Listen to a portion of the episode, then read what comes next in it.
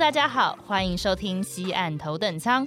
本节目由 West Bank 西岸集团制作播出，每集用三十分钟带你了解西岸集团和加拿大大小事，接收最新的 West Bank 建案资讯，最详细的加拿大攻略，让我们重新定义你的家，超越平庸，感受美。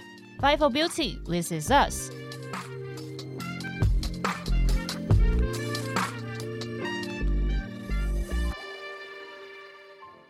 Hello，大家好，欢迎收听西岸头等舱，Welcome on board，我是 Michelle。我是 Esther。哎，那上一集呢，我们跟大家分享了在 Kita 主米里面的盆景艺术，然后这些呢，在家中就是也占有一席之地的小生物，算是我们生活之中疗愈身心的一些来源吧。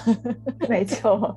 那今天我们要不要就延续这个疗愈的话题，继续聊一些就是美丽的花花草草啊？当然，上一次跟大家提到了三百岁的树爷爷，啊，还没有听的人可以先去听一下第六集。前情提要一下，这样这边你才会知道我们在说什么。对，这次呢要聊的是花仙子的部分。俗话说人比花娇，你是说要聊聊我们自己吗？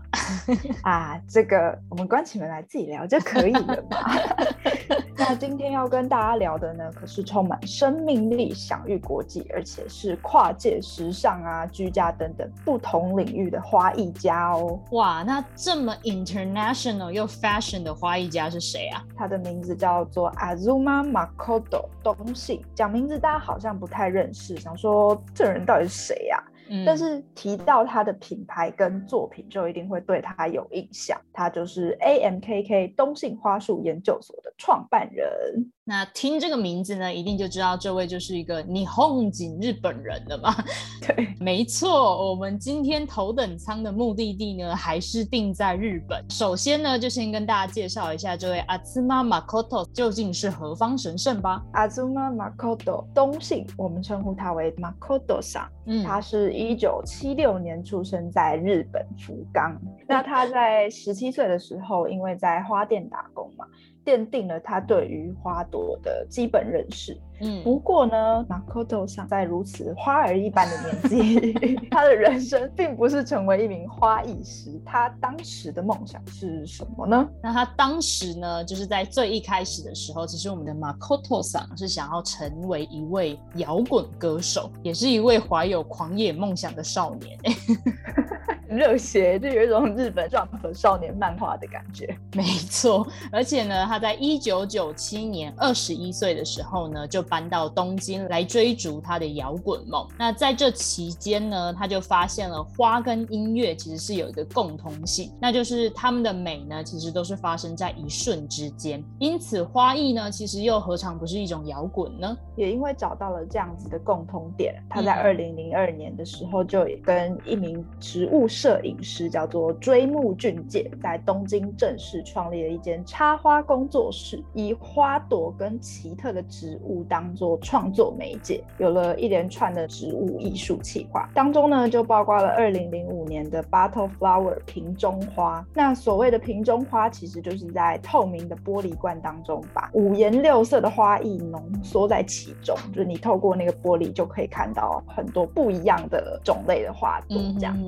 那让他们在瓶中绽放花朵的美丽。另外呢，还有 botanical sculpture，也就是植物雕塑。那这个呢，其实它是呃很多个不同的系列来组成的。然后它透过不一样的方式来展露花束的美。而这两件作品呢，也成功的让我们的 Makoto 桑迅速的在艺术界崭露头角啦。那之后在二零零九年的时候，这些花束已经不可以满足他的实验欲望了，所以他就。以个人的名义成立了 AMKK 东信花束研究所。嗯，你看他的这个研究精神，就是已经毫无保留了，表现在他的创立品牌的那个名称上面，就是名副其实的研究所。对，他根本就是花束博士吧？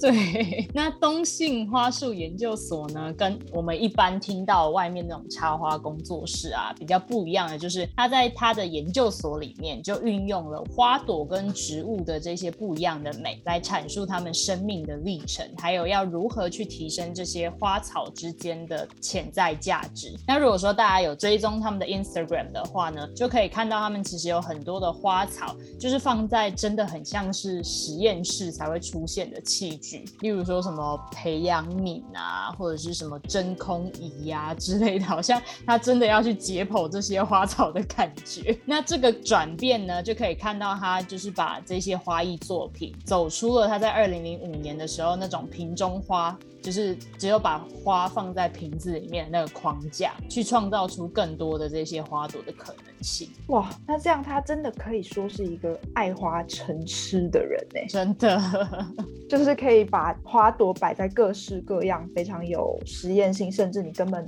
没有办法想象到他们两个会连接在一起的这个器具上面。这样子让我想到那个日本的匠人精神。大家不是都说，就是日本人擅长把一样东西。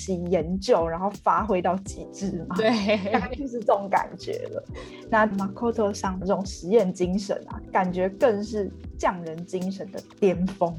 没错，那就因为我们的 Makoto 桑呢，他整个就是爱花成痴，所以他就要彻彻底底从头到脚的去了解他们，然后去发挥他们的美。这个我觉得其实也是因为他曾经的摇滚梦所导致的啦。因为摇滚本来就是一种你好像要不断的去突破极限，然后再达到更巅峰的一种精神嘛。我觉得他在他的花艺作品之中呢，其实也可以感觉到他那种热血，就好像。他是透过花朵来完成他的就是摇滚表演的那种感觉，好浪漫哦！用花朵来完成他的 摇滚精神，没错。那接下来呢，我们来聊聊他其他也是非常引人注目的作品吧。首先呢，是我个人觉得我花了一辈子的创造力，大概也不会想到要做的创作。这个人呢，居然很疯的把植物送到外太空去，哈，外太空。对外太空，谁要把花送去外太空啊？是要给外星人看吗？马可多想的就是这么的疯狂。他在二零一四年七月的时候，把一盆五十岁的树杯杯盆景，跟三十多种的花材作品，升到三万尺，就是差不多飞机飞行的那个高度。你的意思是说，如果今天刚好就是一架飞机，假设我坐在飞机上，然后我刚好的经过马可多想放的那个树杯杯跟那。些花材所在的地方的话，我真的就可以透过我的窗户看到那些东西。没错，你就会在窗你的那个飞机的观景窗里面看到这些东西。太夸张了吧！而且他还运用高空摄影机呢，来记录这些植物的变化。比如说花穿过云层啊，随着大气的那个压力逐渐的分崩离析。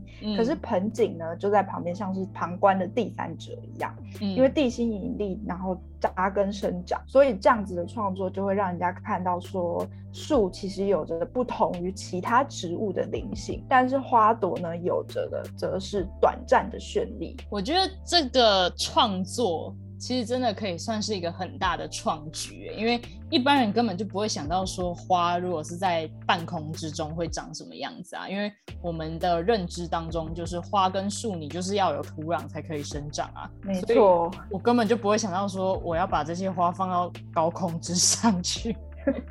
他想要知道的其实是说，在不同的空间或跟不同的环境底下，这个花它会表现出什么样子的形象跟样貌。所以我觉得这样的实验真的可以算是就是马可多桑他去追逐这种极致美的一个过程。那除了这个作品之外呢，马可多桑其实很擅长使用各种充满实验性的方式来展现花朵啊、树木跟植物们的生命力，不管是生。生长、绽放还是枯萎，其实它都各自代表着生命不同的阶段。嗯哼，那接下来呢，我要来分享几个我个人很喜欢的作品。嗯，第一个是在二零一七年跟 Dries Van Noten 设计师合作的时尚秀当中亮相的 Ice Flowers。Makoto 上呢，把花冰在那个巨大的冰块当中，嗯，然后透过这个透明的冰块，它可以折射，呈现出花朵很鲜艳的颜色啊，然后还有花朵那种非常美丽绽放线条。那你为什么会就是特别喜欢？这个作品啊？因为其实就是随着时间的流逝，冰块它会逐渐的融化嘛。对。那我们刚刚讲说花，它其实是被放在冰块里面，它有办法维持那个形状。那随着冰块逐渐融化呢，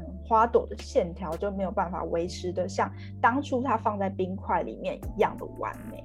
就像是所有的美，它都没有办法是永恒的一样。嗯，所以在这个美丽消散之前，我们都一定要把握最灿烂的一刻，把它最美的样子留在心中。嗯，所以说马 t o 桑的这个 Ice Flower 其实是想要教会我们要如何把握当下喽。没错。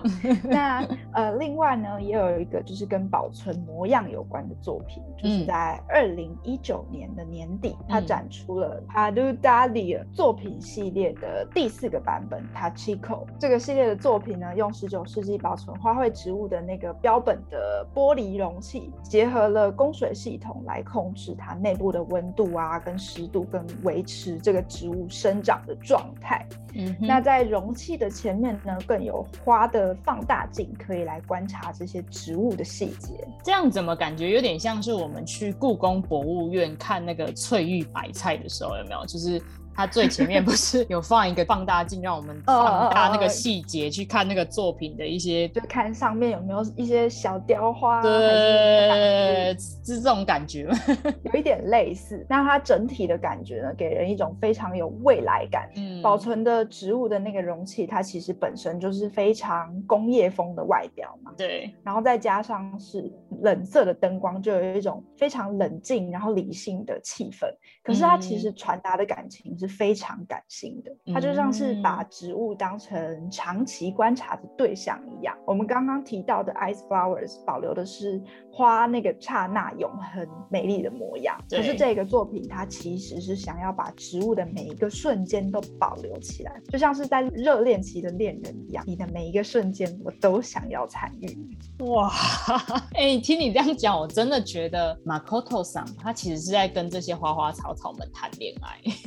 是完全的算是对啊，就是我我现在在想说他的正牌恋人不知道 正宫 对正宫不知道看到他对于这些花朵的那个态度，就是会保持一个怎样的心态？我觉得应该就跟那个就是你知道中国宫廷剧里面的那个皇后是一样的心情啊，没关系，你就喜欢我，知道你心里有我就够了。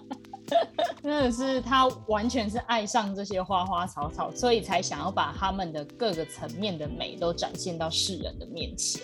那接下来呢，就换我来分享几个是我个人比较喜欢的作品。就像我们前面分享的嘛，它其实是想要就是实验展现花朵在不同的时间啊、地点跟环境所表现出来的美。那因此呢，我们的 Makoto 桑很疯的，并不是只有你前面分享的，就是他有把花送去外太空而已。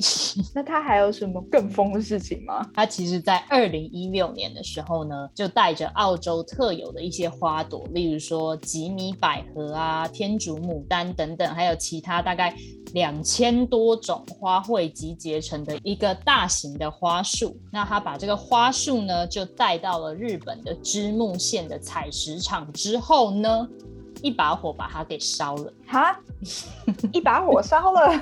对你刚刚说他还带了那个澳洲特有的花朵，特别就是空运把它拿运到日本，然后还带到织木间去，然后把它摆在那边摆的美美的，然后一把火烧了。对。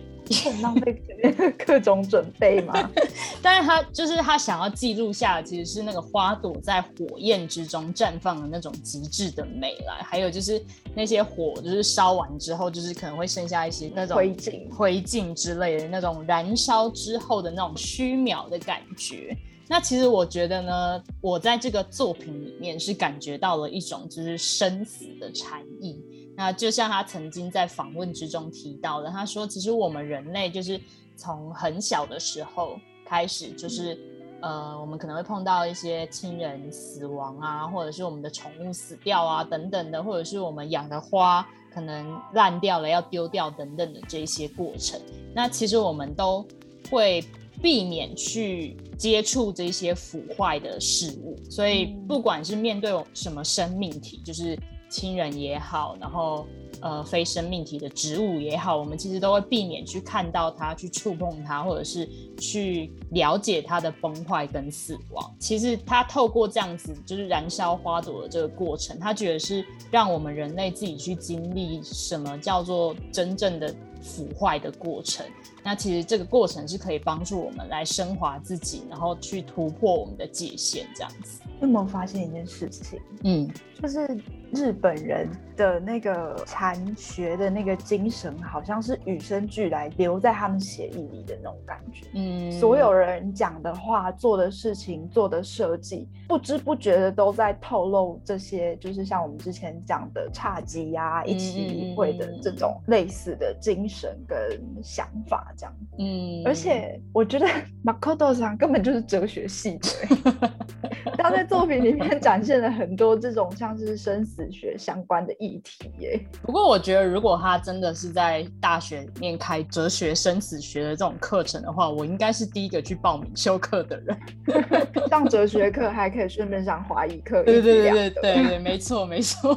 讲完了这个火之后呢，其实火的相反就是冰跟水嘛。那我们的马 a 托桑呢，他还有另外一件，就是我个人觉得也是很疯的事情，就是他在二零一八年的时候呢，他用自己的人力，再加上几个就是工作伙伴的人力，背着一些花，然后来到北海道的野富半岛上面。他将这些花呢，就放在这个一望无际、辽阔的冰原之上，因为很冷嘛，嗯，所以所有的水在一瞬间都会变成冰块这样子。对，所以他就透过就是浇水的这个过程，让那些水就是放到花束之上之后，他们就瞬间结成冰柱。所以可能原本在呃雪白的冰原之上，它带去的这些花束是很显眼的，但是透过他们的这个动作呢，就是浇水的动作之后呢，这个作品就好像瞬间变成跟大自然融为一体的感觉。哇哦，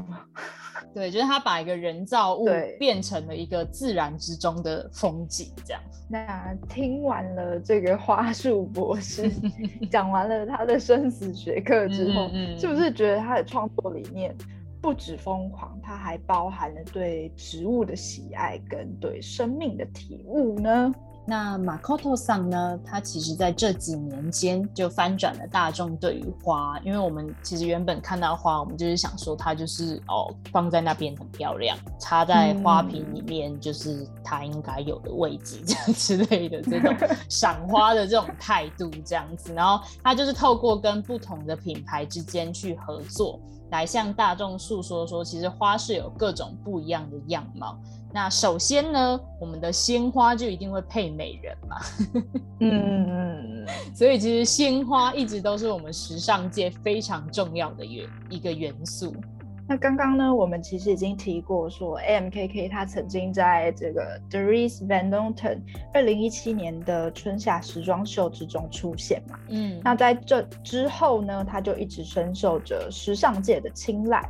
没错，那像是最近就是我们二零二一年的米兰设计周就已经开始了嘛，所以就是有、开始有不同的一些时尚品牌就会发布说他们可能有一些新的展览啊，或者是新的一些设计这样子。在最新的刚发布的 MKK 新的合作呢，它就是说他们在米兰的现代艺术博物馆里面的蜕变展览中，就跟我们的宝格丽珠宝。一起合作展出了一个艺术作品，叫做《黄金伊甸 （Golden Eden）》。这个作品呢，就是大家可以去看一下 MKK 的 Instagram，它是一个非常非常富丽堂皇，然后整个就是非常 AMKK 风格的一个设计作品。就像是一朵就是巨大的花束呈现在宝格丽的大厅里面，这样。对，就是那个大厅，就是因为它是现代艺术博物馆嘛，然后现场就是非常的有那个什么壁画啊，还是什么呃金碧辉煌、呃古典艺术吊灯啊，对对对对对那种东西，然后中庭放了一个超级大树的 AMKK 作品。那可能就是因为他很努力的去发展这种花的极致艺术，所以很长的我们都可以在一些时尚的作品里面看看到 AMKK 的身影。除了时尚之外呢，其实 AMKK 它也跨界了跟家电品牌德国的 Miller 合作，推出了结合花艺的橱柜。嗯，你想想看哦，拥有一个功能性十足的橱柜，同时它还具有美观的条件，嗯，并且它还可以展现出它独特的生命力，是不是觉得马上要手刀去下单呢？我觉得这个合作真的是超级超级酷的，因为它是将大型的花束放置在我们前面，就是。呃，类似我们前面介绍的 ice flower 那种雾面透明的材质当中，那这面墙呢，同时还镶嵌着你家的烤箱。我这样真的是想说，我我在烤的时候，我究竟是在烤披萨呢，还是其实我在烤花？对，你不是整个就是超有趣的吗？就是你的家不止很美，还有这些就是非常特殊的花跟草的一些元素在里面，就是。回家就觉得好像是在探险一样，哎，就是为你的生活又增添了一点趣味性的感觉。对，而且我相信，如果你在家里面装这样子的东西，你绝对不会荒废它。对，大概想到就要先去摸一下，然后对，那今天来用一下这台烤箱好了。而且你家就是那一条街里面，大概没有一家是跟你一样是这种家具。那最后最后呢，我们到底为什么要铺梗铺这么久来介绍 MKK 东信花束研究所啊？那当然是因为我们 West Bank 西岸集团也曾经就是我们前面的集数就有跟大家介绍过的 Oak Ridge Park 橡树林当中呢，即将要推出我们全新的建筑，而这栋建筑就是跟我们的阿兹玛马 Koto 东信先生来合作设计的啦。哎，也太酷了吧！开发商要跟花艺家合作，嗯，太跨领域了吧？是不是真的是完全没法想象？真的？那他会不会用花来包装整栋大楼，或者是说在那个大楼之中随处就可以见他那种非常惊艳的艺术作品啊？那这些细节呢，就要容我来卖个关子啦。所以想要知道更多我们西岸集团跟 AMKK 的合作的话，当然就是要持续收听我们之后的节目。我们之后一定会好好的来介绍一番，它究竟在我们最新的 Oakridge Park 建筑里面有怎么样的一个设计啊？不能现在先透露一点吗？我整个超级好奇 的。